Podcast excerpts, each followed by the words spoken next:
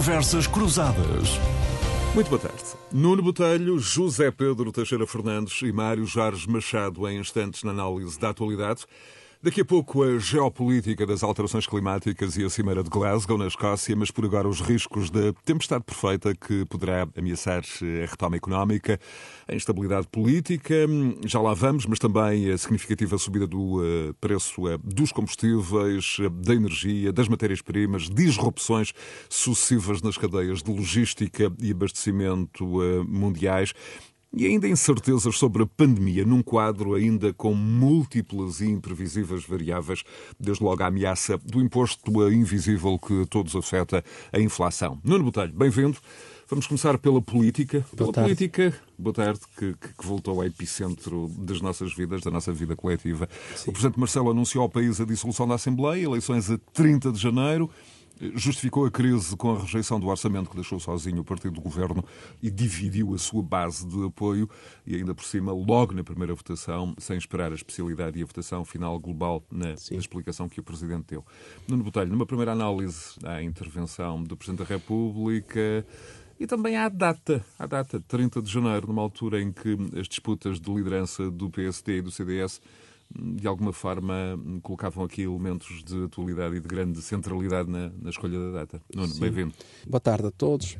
Eu, eu, eu, diria que o Sr. Presidente da República teve uma comunicação serena, uma comunicação tranquila e que, eh, no fundo, eh, tentou acautelar em primeiro lugar, aquilo que uh, me parece fundamental, que é que a democracia tenha os seus tempos e que os partidos tenham os seus respeitadas as suas legiti legitimidades, ou seja, as lideranças sejam legitimadas de forma serena e tranquila, ou o mais sereno e tranquilo possível. Podemos sempre argumentar que poderia ter dado mais uma semana para a frente, para poder dar mais tempo, mas acho que a solução acabou por ser relativamente equilibrada não foi uh, atrás de, de, de, daquilo que foi pedido pela maioria dos partidos, que, principalmente de esquerda e também pelo PSD e CDS, que queriam a Mata Cavalos fazer eleições, as lideranças, lideranças atuais do CDS e do PSD. Uh, eh, Rui Rio queria, de facto, quanto antes melhor para inviabilizar o mais possível o seu adversário e o seu oponente e, uh, como incumbente, sentia-se mais, uh, portanto, preparado para dar a volta à questão quanto mais cedo fossem as eleições. Mas o Sr. Presidente da República não foi muito nessa conversa e, ouvidas as, eh, as instâncias que entendeu ouvir, decidiu pelo dia 30. Eu parece-me bem, parece-me que teve, aliás, um discurso que me parece bem, apelou àquilo que me parece muito razoável, que é a participação dos portugueses. Nós não podemos estar constantemente a dizer que os portugueses ficam aliados de, do voto na hora de votar e, e, se abstêm constantemente e depois não dar condições de debate, condições de, de escrutínio e de, e de legitimação, mas também de apuro daquilo que são os programas eleitorais de cada um dos partidos e, portanto, acho que esteve bem o Sr. Presidente da República e, portanto, eu acho que estão lançadas as bases para termos uma eleições, eh, digamos assim, corretas e que, no fundo, é caso para dizer que ganho melhor nesse sentido. Portanto, eu acho que nós vamos ter agora eleições, vamos ter um período eleitoral uh, curto, acaba por ser curto mesmo assim, mas que estou em crer que será, uh, e isso é muito importante, esclarecedor ou o mais esclarecedor possível para os portugueses. Nuno Botelho, relativamente às explicações que o Presidente da República hum, enfim, deu sobre a sua própria posição neste processo que Sim. conduziu à crise, foram, do, do teu ponto de vista, satisfatórias? Um, ao dizer que, enfim, haveria dissolução, disse ter sido uh, mais explícito para que tudo tivesse ficado transparente uh, a tempo. Uh, e, no fundo, são explicações que surgem 22 dias depois do Presidente ter admitido pela primeira vez a dissolução do Parlamento, caso o orçamento chumbasse. Sim, eu, eu acho que as pessoas criticaram muito o Sr. Presidente da República e esqueceram-se de uma coisa que me parece importante, que é o Sr. Presidente da República partiu de um pressuposto que é levou a sério as declarações do Sr. Primeiro-Ministro. O Sr. Primeiro-Ministro afirmou há um ano, numa entrevista, que jamais olharia à direita, ao centro-direita, para viabilizar orçamentos. E, portanto, o Sr. Presidente da República o que verificou é que à esquerda do PS não haveria condições para aprovar este orçamento. E um orçamento que era o orçamento mais à esquerda talvez alguma vez apresentado na, na, Assembleia da República, não merecia a concordância do PCP e do Bloco de Esquerda, que queriam ainda mais, o Sr. Presidente da República avisou: atenção, se isto não passar, eu terei que convocar eleições porque naturalmente criava-se ali um impasse. E foi isso que o Sr. Presidente da República alertou. A meu ver, bem, e foi consequente com aquilo que andou a dizer e que andou a avisar. António Costa ficou refém dessa infeliz declaração, que, no meu entender, inviabiliza neste momento o governo, inviabilizou o governo, porque se António Costa não tem dito essa, essa, essa frase, teria, no meu entender, margem para poder olhar e, e poder sentar-se, inclusive, com o atual PSD e, se calhar, negociar aqui ou ali este orçamento e poderia, inclusive, mas, passar qualquer Mas, de facto, o Presidente da República disse, hum, foi muito uh, claro, uh, foi taxativo, que não haveria terceira via, fosse uma segunda proposta de orçamento, fosse a governação com o orçamento de 2021, um, que tinha sido um documento Sim. pensado para um outro momento histórico, que não, por exemplo, este, com, com fundos europeus hum, Exatamente. A, a, a, caminho. Sim, a questão dos fundos europeus é, um, é uma falsa questão, que aliás tem sido esgrimida por, por alguns dirigentes partidários de outros partidos, que não até o, o atual Primeiro-Ministro nem tem falado nisso, porque percebe que, que isso é um disparate. Uh, os fundos europeus não têm nada a ver com a questão do Orçamento de Estado. Portanto, a aprovação do Orçamento de Estado e, e a entrada em vigor do novo, novo, Orçamento de Estado em nada colidem com o PRR, nem com a aprovação dos fundos europeus. Como uh, o próprio nome indica, são fundos europeus, vêm da Europa, não vêm do Orçamento Geral do Estado. Portanto, não é para isso que nós temos uh, essa questão. Agora, o que eu digo é, o tempo foi, desse ponto de vista, o correto. O Sr. Presidente da República leu os sinais. E, na ótica do Sr. Presidente da República, esta solução governativa de governo minoritário do PS, sem uma, um acordo escrito com a esquerda, com a esquerda extremista, Bloco de Esquerda e PCP, estava esgotado. Porquê? Porque as suas lideranças, percebe-se perfeitamente, estão esgotadas e estão elas próprias também muito reféns de outros compromissos, porque vieram, por exemplo, de eleições autárquicas em que o Bloco de Esquerda não existe e teve um resultado absolutamente inexistente, e um PCP que perdeu câmaras importantes como Louros, não ganhou, por exemplo, a Almada, por exemplo, e, portanto, desse ponto de vista, o que nós estamos a verificar é que há um grau de exigência muito grande e o, esta colagem desses partidos ao partido do governo tem-lhes sido, ou pelo menos na ótica deles, tem-lhes sido prejudicial. E, portanto, o que o Sr. Presidente da República leu foi não há capacidade neste momento do Primeiro-Ministro de inverter e de negociar isto à esquerda na medida em que ele inviabilizou isto à direita. Não havendo um acordo escrito, como, por exemplo, houve no primeiro governo de António Costa, porque Cavaco Silva impôs essa solução, eh, não havendo esse acordo escrito, nós estamos aqui perante um cenário de facto de um impasse muito grande. Impasse esse que se espera, e aí, bem, o Sr. Presidente da República deu tempo, o 30 de janeiro dá também, a data 30 de janeiro dá mais tempo, para tentar ver se evitamos esse impasse pós-eleições legislativas para não cairmos em situações como, por exemplo, tivemos em Espanha, que tivemos três eleições legislativas com os mesmos resultados constantemente. Engenheiro Mário Jorge Machado, gestor, presidente da ATP, Associação Textil e Vestuário, personalidade também com, com ligação à academia na Universidade de Minho.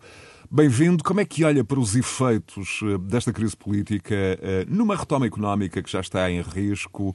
Estamos sob ameaças várias, desde a crise energética até um PRR que pode hum, eventualmente eh, ou não ser aplicado a tempo. Um, e insisto num quadro um, de uma economia que uh, está acabada de sair de uma recessão histórica, a enfrentar também uma crise de escassez e de subida de preços que pode uh, demorar meses até uh, ser resolvida. Mário Jorge Machado, bem-vindo. Muito boa tarde, muito obrigado pelo convite. Passando diretamente à questão, é muito mau nós termos uma crise política e uma crise governativa numa situação que tão frágil e com tantas variáveis que estão fora de controlo uh, na economia portuguesa e na economia mundial. É, é muito mau que uh, não se tenha conseguido encontrar uma solução para uh, podermos continuar com um governo estável. quem é responsável por estas situações manifestou claramente que não tem uma visão de quão importante é a estabilidade para garantir que conseguimos atravessar esta fase difícil para, para a economia e não, não ter essa capacidade de perceber uh, foi muito, é, é, será prejudicial para, para todos nós e para a economia. Mas, mas, mas, por, foi, mas, mas neste caso lado, foi o Bloco de Esquerda e o PCP. Foi o Bloco de Esquerda e o PCP, principalmente. Exatamente, exatamente. Claramente o Bloco de Esquerda Esquerda e o PCP não, tiver, não foram irresponsáveis. Exato. Numa altura destas, uh, terem arrastado o país para uma crise uh, de governo foi, a palavra correta é mesmo irresponsáveis.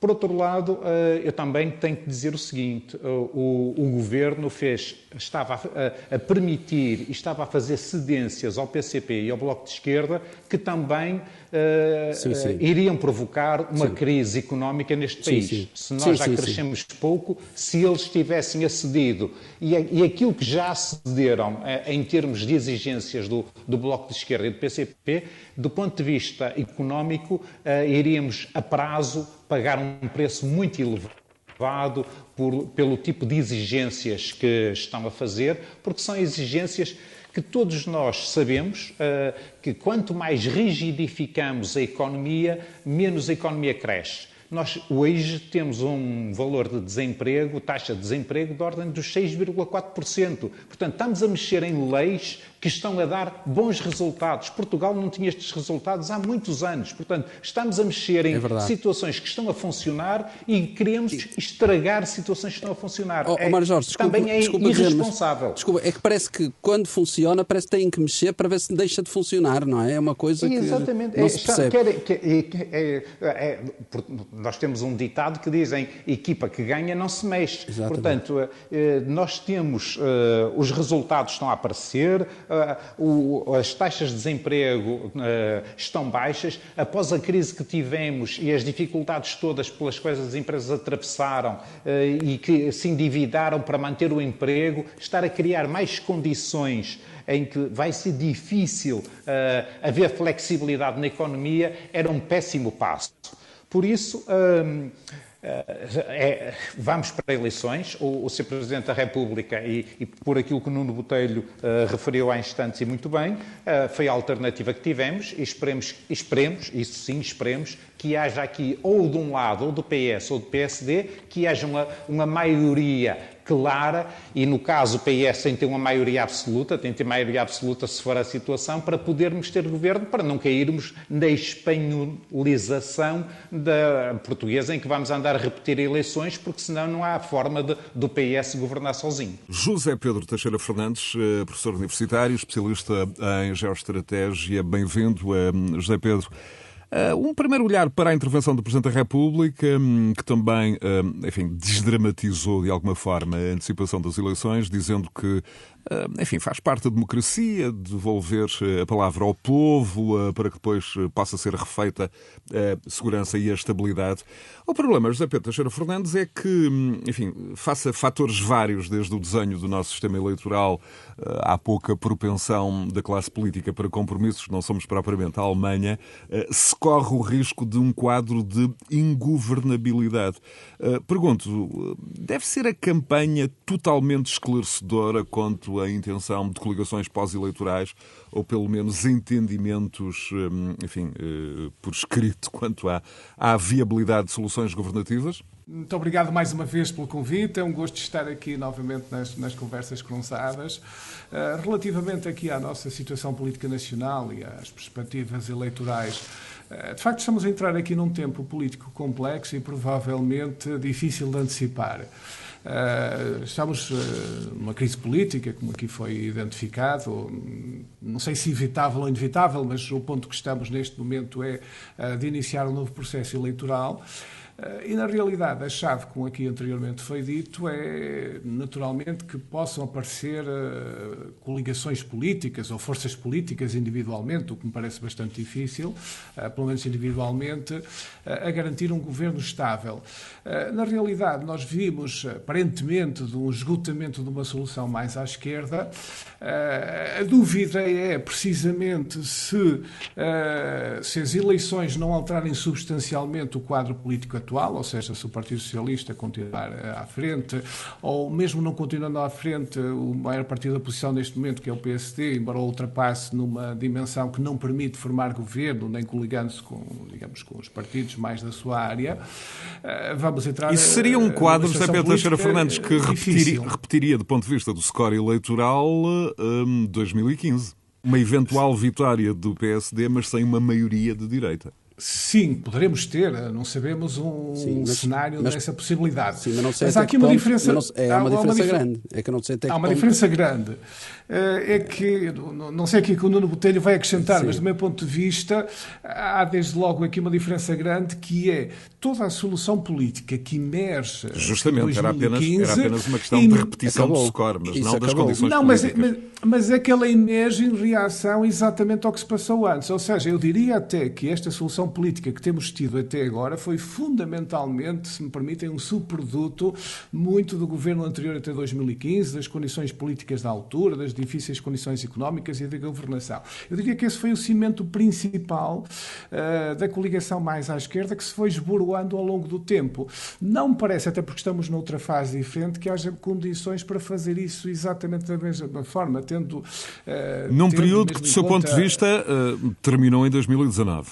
Sim, eu, eu penso que isto, de certa maneira, era, era uma, vá lá, uma crise expectável. Não digo exatamente neste timing, mas a sensação que eu tenho, não, não sei se estou correto, porque isto é uma intuição política interpretativa, é que provavelmente eh, nós iríamos ter isto, talvez a pandemia tenha, se me permitem, congelado um pouco um ano a situação política, por razões óbvias, que não seria a altura de tomar uh, quaisquer medidas deste tipo, mas o reatar das condições económicas e sociais normais, as eleições autárquicas, quiseram reatar toda a dinâmica política e pôr em marcha, no fundo, uma convergência que era cada vez menos convergência entre os objetivos do Partido Socialista no governo e os partidos mais à esquerda, que aliás vivem muito da contestação e do protesto. Isto parece-me demasiado visível no Partido Comunista, onde a permanência no governo lhe retira essa faceta de protesto e de presença social nas ruas e nos sindicatos de uma, com uma força maior, o que tem custos políticos grandes e penso que isso explica também muito desta situação. José Pedro, a, história parece sugerir que a seguir a uma dissolução da Assembleia da República os eleitores optam por uma nova composição parlamentar, eh, mas os exemplos históricos eh, ocorreram em circunstâncias eh, muito diferentes. Desde logo, por exemplo, o processo de reconfiguração em curso da alternativa que está a acontecer à direita. Como é que acha que desta vez este fator surpresa ou, ou ausência dela pode, pode evoluir, em particular à luz do que está a acontecer nos partidos da direita? играть. Там. Ou no partido da direita, no principal partido do centro-direita, PSD? Bom, nós na área do centro-direita temos várias transformações em curso. É? Primeiro temos esta situação que é, eh, quer no Partido Social Democrata, quer no Centro Democrático Social, as lideranças estão em aberto. Não é? Portanto, não sabemos exatamente como é que isto vai ser na altura das eleições. Isto já é um fator, obviamente, incógnita. Eh, em segundo lugar, temos uma recomposição geral deste espaço, com a iniciativa liberal, eh, muito aqui interceptar-se com o espaço do, do Centro Democrático Social uh, e também, obviamente, o caso do Chega. O resultado final disto tudo é muito difícil de antecipar, porque o, o que é mais óbvio é uma fragmentação deste espaço, ou seja, em vez de termos tradicionalmente dois partidos, aparentemente estamos a ter consistentemente um espaço de quatro partidos. Mas, uh, se isto vai permitir algum tipo de coligação, mesmo já não considerando aqui no imediato, pelo menos o Chega, com as posições políticas mais radicais que tem tomado, uh, parece-me difícil, a não ser que haja haja uma alteração muito grande das tendências de voto. Uh, para já não, uh, julgo que elas não, isso não é muito expectável, parece-me difícil, mesmo admitindo uma subida mais ou menos significativa do, do, do, PSD. Eu aqui penso que nós estamos a passar em Portugal, nesta altura, por algo que muitos países europeus têm passado, já se falou aqui, penso eu, no caso também um pouco da vizinha Espanha e de outros uh, Estados. Mas sem a cultura de compromisso e diálogo, enfim, mais em linha com essa, com essa cultura política contemporânea a que o José Pedro está a aludir. Por exemplo, temos enfim, o exemplo mais paradigmático de todos, uh, o alemão, uh, onde decorrem ainda. Sim, mas, mas, mas nós temos que ver aqui uma coisa que me parece importante: compromisso. Compromisso pode haver, mas não pode ser com um partido socialista que andou seis anos a governar com o Bloco de Esquerda e com o PCP, com políticas, como falava Mário Jorge Machado, e muito bem, com políticas, por exemplo, tão pouco amigas das empresas e também, consequentemente, quando são pouco amigas das empresas, eu, eu acredito que são muito pouco amigas também dos trabalhadores e, portanto, desse ponto de vista, nós temos que perceber que tipo de compromissos é que andamos aqui a fazer. Não pode ser um Partido Socialista que faz uma reforma do IRC, como fez há uns anos atrás, e a primeira coisa que António Costa fez quando chegou a, a presidente do PS é rasga essa reforma do IRC e acha que está tudo bem. Portanto, desse ponto de vista, nós temos que perceber que tem que haver também uma cultura de responsabilidade de parte a parte e não pode ser sacada a responsabilidade toda sempre aos mesmos. E desse ponto de vista, e convém sermos claros, eu acho que o Partido Socialista é o grande culpado deste falhanço deste modelo de governação. Porque é um, governo, um, um modelo de governação à vista. Um, um modelo de governação com um governo minoritário que olha só para a extrema-esquerda e que elimina outros, outros parceiros eventuais para, para ajudar na governação, e, e, e, tinha vários que podia ter olhado, e só olhou para aquele lado do, do, do, hemiciclo, digamos assim, para aquele lado da Assembleia da República, e pura e simplesmente abstraiu-se tudo o resto. Claro que no dia em que não tivesse capacidade para continuar a dar e aumentar a despesa pública como aumentou, e, e relembro aqui os ouvintes, que a despesa pública em Portugal aumentou nos últimos seis anos 80 mil milhões de euros, é bom que haja noção disso, eh, e é uma coisa astronómica, e sem ganhos nenhums de competitividade, sem ganhos nenhums para a nossa, para a nossa economia. E, portanto, desse ponto de vista, nós não passamos agora a, a viver melhor por causa disso. Temos pior saúde, temos pior educação, temos pior justiça, temos... E, portanto, é isso que nós temos que perceber, é que modelo de país é que nós queremos, e essa grande reflexão é que tem que existir antes, não é depois dos resultados andarmos a analisar Portanto, insistes, que compromissos é que temos que... na questão da, da, da necessária é clarificação é de claro, opções É absolutamente uh, claro ainda que, em que campanha. país é que queremos em campanha. Que queremos um país em que o Bloco de Esquerda continua a mandar e, e, continuamos a ter uma reforma laboral liderada pelo Bloco de Esquerda e pelo Partido Comunista e há um Partido Socialista que vai dar a, a mão a uma coisa destas. É esse país que queremos. Eu antes de avançar é para o Mário Jorge Machado, eu queria, queria ainda uh, explorar só aqui um cenário com o Zé Pedro Teixeira Fernandes, uh, na eventualidade do Partido Socialista voltar a ser uh, o mais votado, enfim, a chamada doutrina Santos Silva, a esperar que o PAN possa ter uma, uma votação significativa nas, nas, nas, eleições e se o Partido Socialista, que nesta altura tem 108 deputados, conseguir subir para 111, cinco uh, ambientalistas do PAN um, serão suficientes para governar. Este tipo de, de geometria variável Isso é um desejo, deve é uma ser do doutrina Santos Silva, é, é, assim que já começa doutrina a ser ou fezada, chamo-lhe eu. Zé Pedro. Bom, esse é, é, é, de facto, como aqui foi dito, um desejo. Pode ocorrer ou não. Parece-me um desejo uh, particularmente otimista. E ele aproveita e depois vai dar aulas também, que é o que ele quer. Uh, não sei, pelas tendências atuais eu diria que isso não vai ocorrer assim, mas claro, claro. Eh, só obviamente com resultados reais eleitorais é que podemos partir para um outro tipo de discussão. Agora, eh, se isso poderia ser uma solução relativamente simples e fácil para o Partido Socialista, realmente era uma solução diferente que nunca tínhamos tido aqui em Portugal eh, e permitia criar aqui um caminho novo, eh, não sei até que ponto isto também seria bom para o PAN, não seria o próprio princípio do fim do PAN, este Sim, tipo de também. coligação desta é verdade, forma, é mas isso depois seria ainda uma outra discussão. Faria do PAN uma espécie resto, de satélite ambientalista era o PEV, do, Sim, era o PEV, provavelmente. do PS como, não, e, como o PEV e, e a experiência normalmente mostra, claro que só, só com, com a situação real a funcionar é que poderíamos, obviamente, tirar conclusões definitivas. Mas normalmente a experiência destas situações mostra que esses partidos tendem a esvaziar porque o eleitorado uh, acaba por perder, no fundo, a, a ideia do, do, sentido da validade desse voto, porque esse espaço, no fundo, é absorvido normalmente pelo partido maior. Bom, mas isso precisaria que ele ocorresse, não sei, é apenas um cenário que podemos discutir, é como outros cenários de um bloco central e coisas do género, não é? Que podem ter plausibilidade ou não ter plausibilidade nenhuma uh, no dia seguinte às eleições. Muito bem. Em todo caso, o José Pedro Teixeira Fernandes defende uh, uma clarificação tão ampla, tão vasta, tão abrangente quanto possível de, das intenções pós-eleitorais. Uh, isto é em campanha. Sim, isso penso que é vantajoso do ponto de vista, sobretudo, do eleitor comum, porque sabe no que vai votar e sabe o que é que pode esperar ou não pode esperar em termos de governo. Agora, também entendo que, do ponto de vista dos partidos políticos, não se possa também, se calhar, nesta altura, ser totalmente claro uh, em todas as opções, no sentido que podem surgir aqui resultados e combinações de possibilidades que realmente precisem, no bom sentido, de algum pragmatismo pragmatismo pós-eleitoral. Mas isto não invalida que os princípios fundamentais não sejam definidos com a maior clareza possível, uh, tanto quanto nesta altura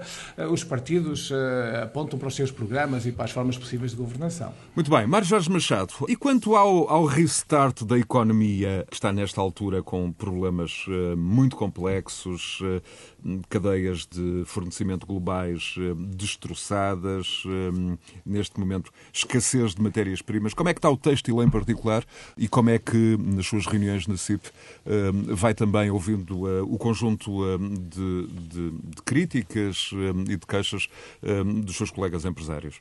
Nós temos que distinguir, este ano tem três fases. Tem a primeira fase, começou muito mal em Portugal, em que tivemos novamente confinados. Depois houve uma segunda fase de recuperação, em que a Europa também está a recuperar e graças a isso o setor têxtil, e não só, o setor exportador português está com números, todo ele, uh, superiores à pré-pandemia, portanto os resultados estavam uh, bons, estavam robustos. O, o setor têxtil vai até setembro com mais 1,2% de exportações, e eu recordo que o setor têxtil uh, exporta mais de 5 mil milhões de euros por, uh, por ano, portanto, é um setor que é 80% daquilo que faz é exportação. E, e, estávamos a recuperar. E agora estamos na terceira fase, em que estamos numa situação muito difícil, muito complicada.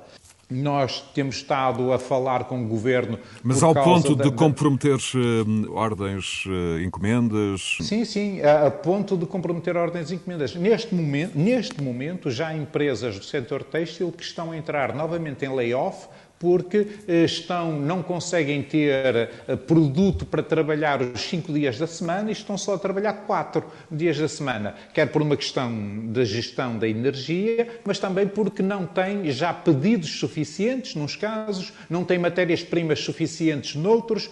Eh, a situação está muito complexa. Dificuldade de mão de obra também, não é? A dificuldade de mão de obra não obriga ao layoff, mas, mas é um facto.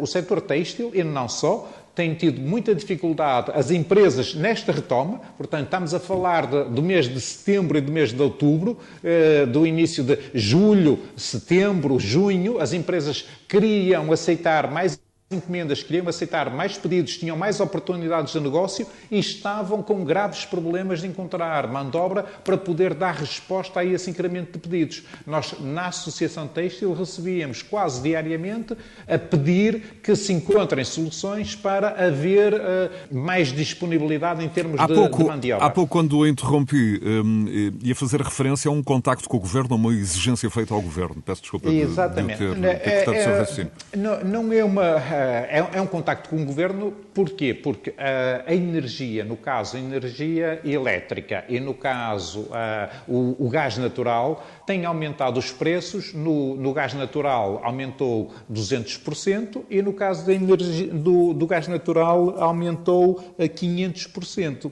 Estamos a falar de diferenças uh, gigantescas. É, isto é, pondo, pondo num exemplo que todos nós conhecemos, era a mesma coisa que uh, o diesel custava 1,5€ e na, na sexta-feira e na segunda-feira custava 3 euros o litro. Ou então, ainda pior, que é o caso do gás natural, o diesel custava 1,5€ na sexta-feira e eu segunda-feira tinha que pagar 7,5€ euros por litro. Portanto, eh, isto era insustentável para qualquer um de nós como utilizadores de combustível. E é isso que está a acontecer a Já para não empresas. falar também o, o, aumento, por exemplo, dos transportes eh, marítimos, dos contentores, também a atingir números absolutamente alarmantes. As matérias-primas, as matérias-primas, quer, quer pelas questões de energia, quer pelas questões dos transportes, quer por questões de também escassez de origem, exatamente, há, há neste momento uma tempestade perfeita em termos que vai descambar, isto vai desaguar em inflação. As empresas estão a subir preços, nós todos, como consumidores, vamos pagar mais.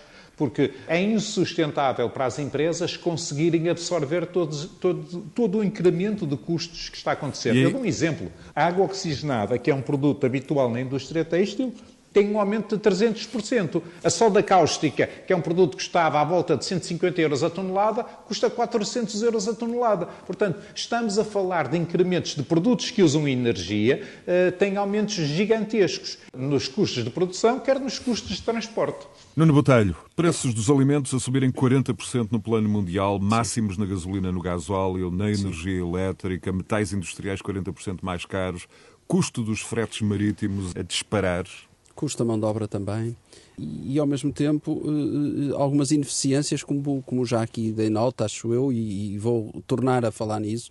Eh, empresas que, me que têm operações, por exemplo, fora de Portugal, em vários setores, não só no turismo, mas também na construção civil ou noutros, noutras ou noutras áreas que têm operações fora do, do, país e que estão essas operações menos ativas do que, por exemplo, em Portugal, e querem trazer os trabalhadores, por exemplo, para Portugal, eh, portanto, imigrantes para Portugal, e vão aos consulados portugueses, essas pessoas, e, e, esbarram na burocracia e na dificuldade para poderem trazer essas pessoas. Até porque vários setores, sobretudo a construção, está a dar exemplo, conta de, de, falta de, de, de imensa mão de obra. falta de mão de obra, mas também no turismo, também no turismo. E o Estado português não ajuda. Portanto, mais uma vez,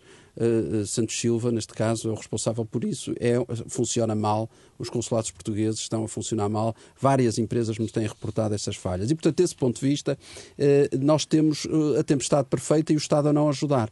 E, portanto, eu acho que nós estamos aqui perante cenários absolutamente complicados, cenários que são difíceis e que nos levam a que o grau de incerteza quanto ao resultado de 30 de janeiro seja cada vez mais imprevisível e cada vez mais difícil de apurar.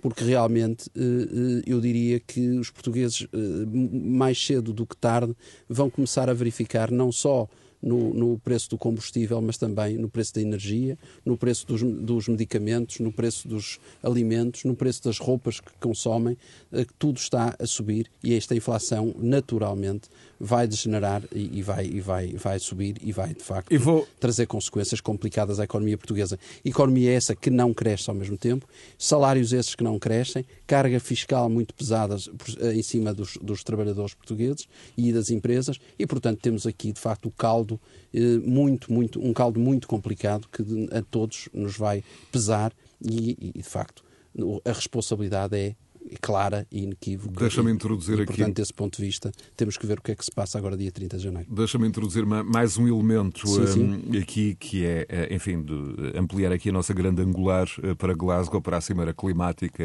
a COP, onde, enfim, José Pedro Teixeira Fernandes, eh, apesar em ciência não haver consensos eh, absolutos e estáticos, enfim, já ninguém de boa fé questionará a credibilidade de dados que apontam para um aumento da temperatura média global de mais de um grau em relação à aquela média do período eh, pré-industrial.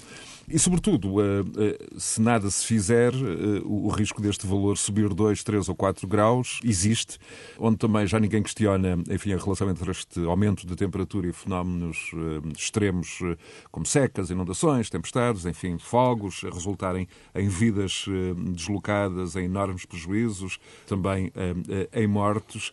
Eh, José Pedro, mas uh, o ponto é que o mundo é como é, uh, é muito dividido, não apenas do ponto de vista político, mas países com diferentes histórias dimensões, riqueza, eh, recursos naturais e energéticos, e isto está à vista em Glasgow. Uh, sim, sem dúvida. Esse, esse é, de facto, esse quadro é extraordinariamente difícil de gerir do ponto de vista político e do ponto de vista dos resultados. Mas eu, antes de estritamente aqui ao, que estamos neste momento a discutir globalmente em Glasgow e a COP26, iria fazer aqui uma ligação com o tema anterior que me parece interessante.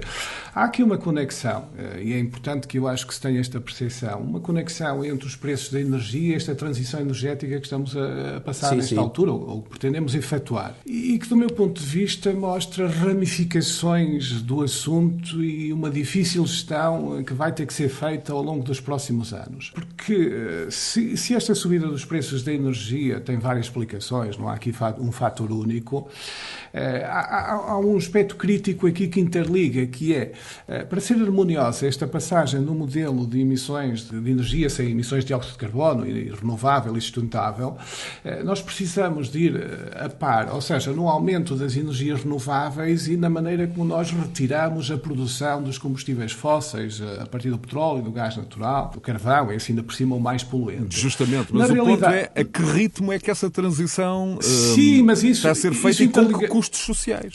Exatamente, mas isso primeiro interliga com o aspecto político, porque essa transição, e nós se olharmos para a Europa percebemos logo o problema com muita clareza. A Europa pode por si mesma, podemos dizer que pode tentar dominar um ritmo que vai introduzir as novas uh, formas de energia, de renovação. Uh, mas não domina as energias tradicionais porque ela importa. Ou seja, a Europa não tem qualquer domínio sobre o gás natural e sobre o petróleo. Ora, o que acontece é que estas energias renováveis são por si muito mais instáveis, dependem de emissões climatéricas, etc. E quando há aumentos de procura ou alguma questão que não permite abastecer o mercado, quem podia responder de imediato, e este é o ponto crítico, quem podia poder de imediato para evitar evitar esta instabilidade nos mercados de energia seriam os países OPEP e a Rússia que já se percebeu que não vão fazer. Ou seja, eles vão aproveitar, e aqui começa a grande questão política, eles vão aproveitar estes momentos de descontinuidades e desarmonia das duas formas de produção para retardarem o mais possível o aumento das produções e, obviamente, jogarem para uh, aumentar o seu retorno. Esse, esse, esse uh, é o ponto. José Pedro, mas... Mas, mas esse, esse, esse, é, é uma coisa, discussão interrompê-lo, que não aconteceu só hoje. Vai ser uma constante, na minha opinião, nos próximos anos anos e temos de nos preparar para isso. Justamente, isso é, Porque... esse é o ponto. Uh, usou o, o, exemplo europeu, que é o único continente que reduziu significativamente as suas emissões, enfim, 24% desde 1990, cuja Comissão Europeia tem aprovado um pacto ecológico, o Green Deal, que pretende uh, descarbonizar totalmente a economia até 2050, que tem no plano uh, mundial, enfim, nas suas comunidades, os partidos ecologistas mais fortes, mais influentes, mais organizados, no, mais organizados justamente no desenho dos vários eh, sistemas políticos. Mas também é o continente que enfrentou, como bem lembrava aqui no Botelho há duas semanas, movimentos como os coletes amarelos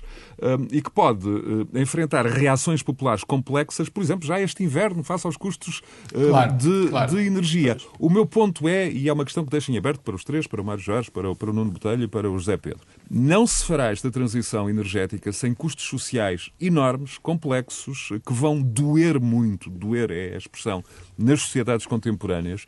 E esta mensagem parece estar algo distante do, do discurso uh, político. Isto é uma questão que eu deixo, não, evidentemente, e, aos três. Desculpa só acrescentar uma coisa que me parece importante, que é, e em Glasgow não esteve nem o líder chinês, nem o líder russo. Quer dizer, que é outra coisa absolutamente paradigmática. Sim, sim, sim. E pegando no que o Nuno Botelho dizia, eu diria que isto é só uma parte do problema, que é esta Cimeira Global de Glasgow, na realidade o que nós vemos é, ela foi uma cimeira largamente ocidental. Ela foi uma cimeira largamente ocidental.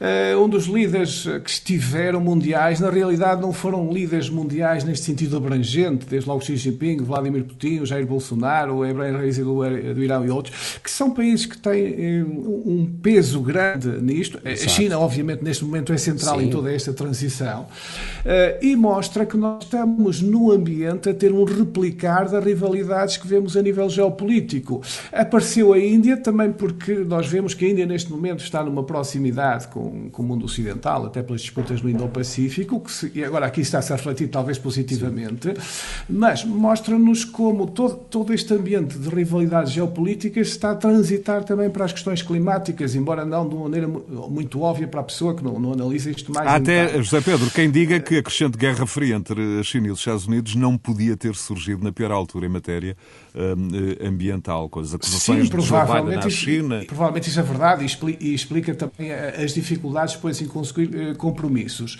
Eh, mas a verdade é também, como falávamos, e vou e passando aqui agora para essa questão dos, dos custos económicos e sociais, que é evidente que este processo de transição, pelo menos até estabilizar num médio e longo prazo, vai ter aqui custos de adaptação da economia, da sociedade, do emprego, que são significativos.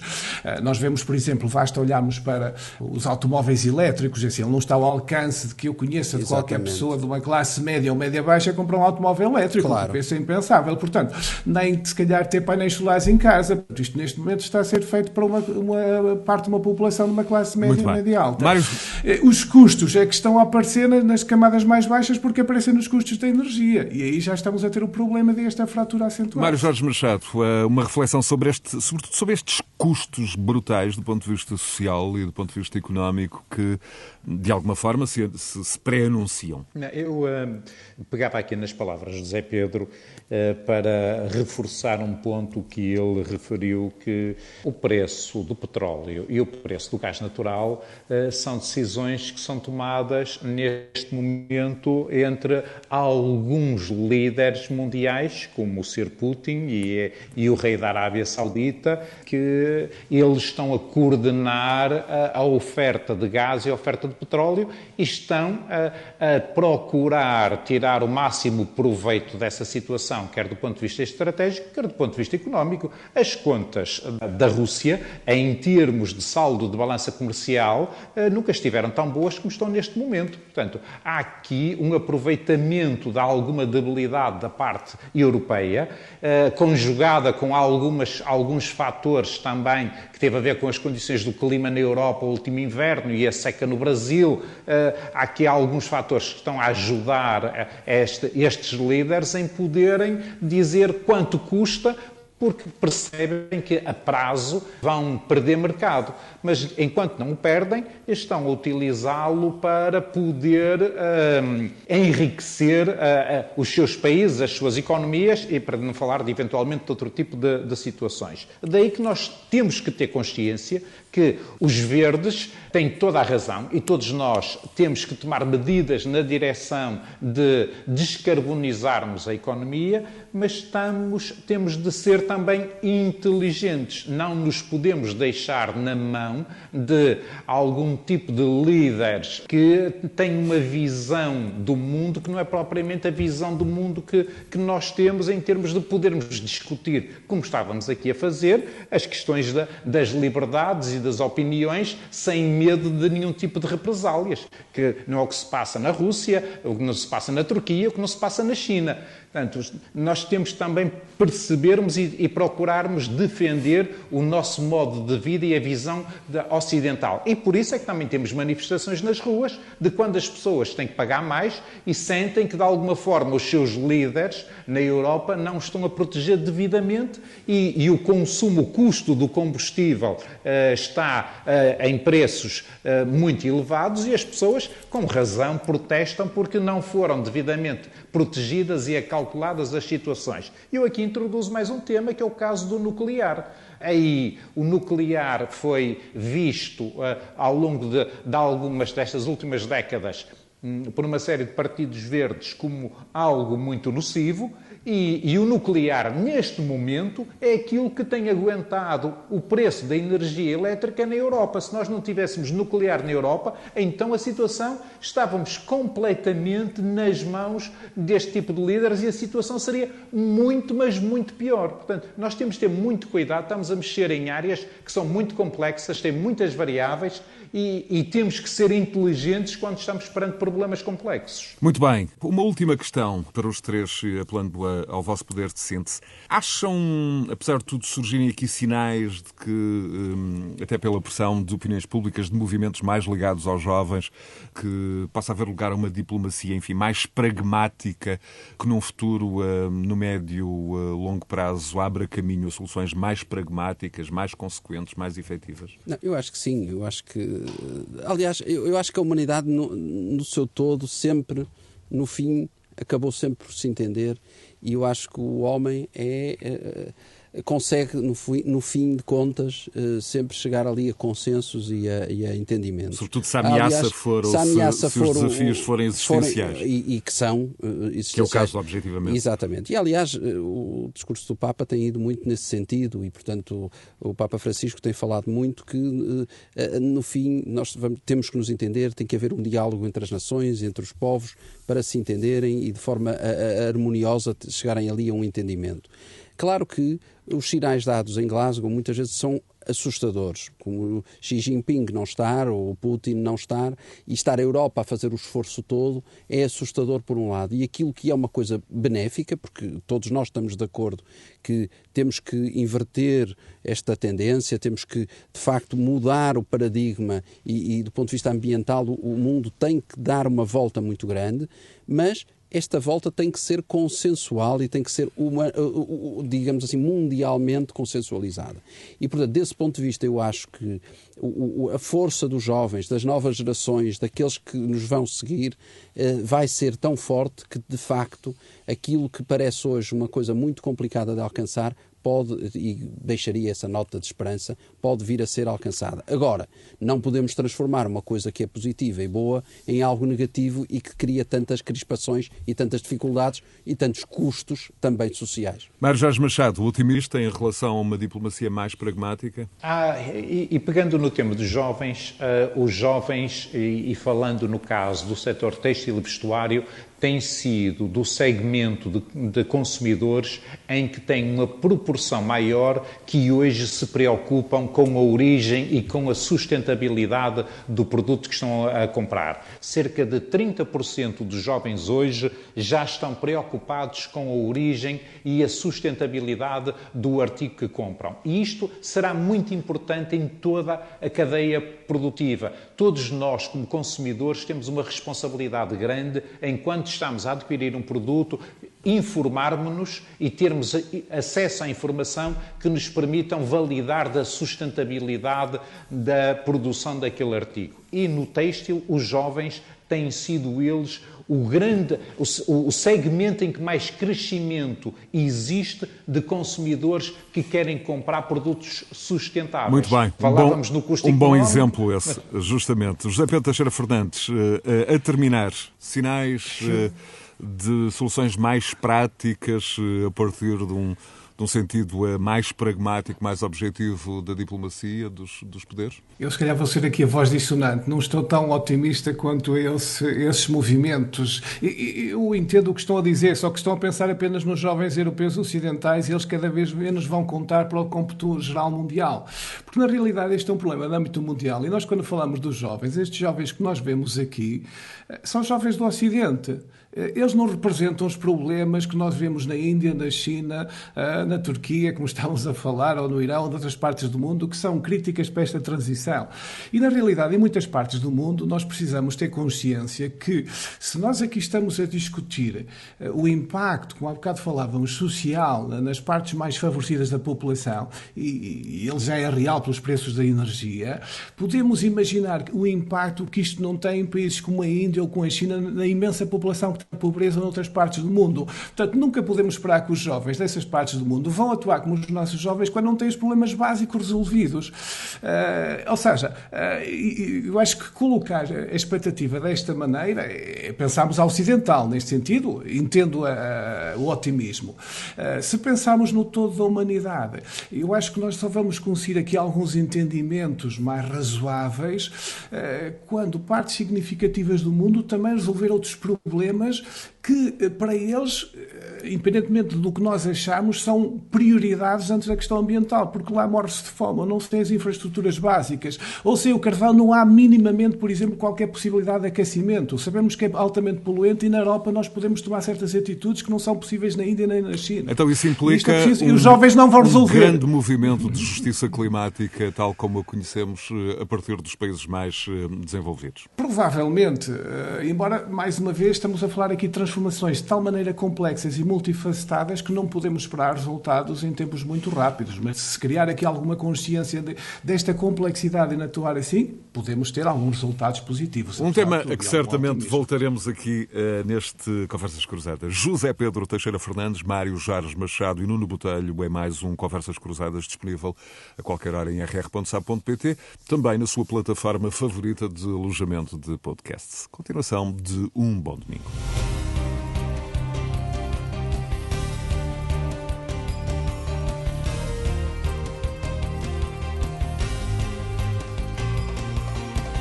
Conversas Cruzadas.